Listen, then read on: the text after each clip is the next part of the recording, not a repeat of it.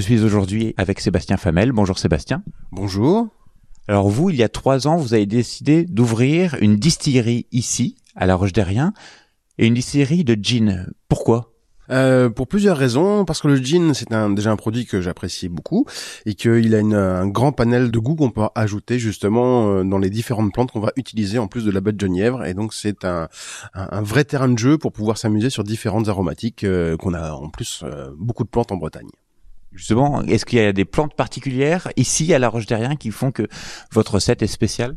Alors des plantes particulières euh, qui poussent ici à la Roche derrien non pas spécialement, mais euh, j'utilise des plantes euh, qui symbolisent un peu la Bretagne pour moi autour de autour de mon gin, à savoir donc de la bourrache, du géranium, du sarrasin, voilà, qui vont faire partie de, ma première recette de gin. La première, parce que maintenant vous en avez plusieurs. J'en ai une seconde que je viens de sortir avant-hier avec des fleurs d'ajon, de la christe marine, de la mélisse citronnée, pareil, qui a été cueillie au bord de mer à Plougrescan. J'ai l'impression que vous parlez ah, facilement des plantes que vous mettez dans votre jean. Il n'y a pas de secret il n'y a aucun secret. Je dis à chaque fois qu'il y a une visite, je dis toutes les plantes que je mets dedans. Euh, le secret de fabrication, à la rigueur, ça va peut-être être les, les quantités que je vais mettre à l'intérieur. Mais euh, quand on réalise un jean, la difficulté justement, c'est l'élaboration et l'équilibre de la recette.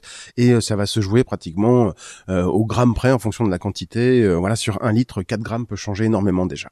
On a l'impression que vous avez fait ça toute votre vie, alors que c'est pas du tout le cas. Vous faisiez quoi avant? Avant, j'avais une, entreprise de développement d'applications mobiles, donc euh, rien à voir euh, du tout euh, sur l'Agnon. Ça faisait déjà une dizaine d'années que j'étais là-dedans. Et j'avais envie de retourner à des valeurs un peu plus qui ressemblaient un peu plus à mes racines. Mon grand-père était agriculteur sur Tréléverne, il y avait le bouilleur de cru qui venait tous les ans. Et, et voilà, ça c'était une corde sensible de voir cette machine bizarroïde qui faisait du bruit, qui faisait de la fumée partout. Et puis on passait notre temps à aller mettre avec mes cousins le doigt sous l'alambic pour goûter un petit peu. Et puis voilà, se faire engueuler par le bouilleur de cru et par le grand-père en même temps. Normal. Alors là, vous m'avez donné rendez-vous assez tôt ce, ce, matin parce que vous partez en livraison, vous livrez tout le territoire, donc on peut trouver vos vos produits partout.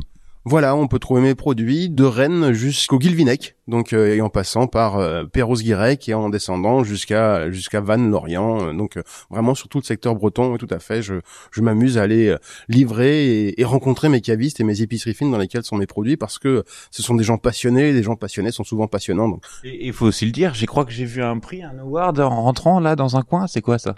Tout à fait, j'ai participé euh, à un concours en, Angleterre cette année et le Gin La Roche a reçu la médaille de bronze dans la catégorie donc les World Gin Awards dans la catégorie des London Dry français. Merci beaucoup Sébastien.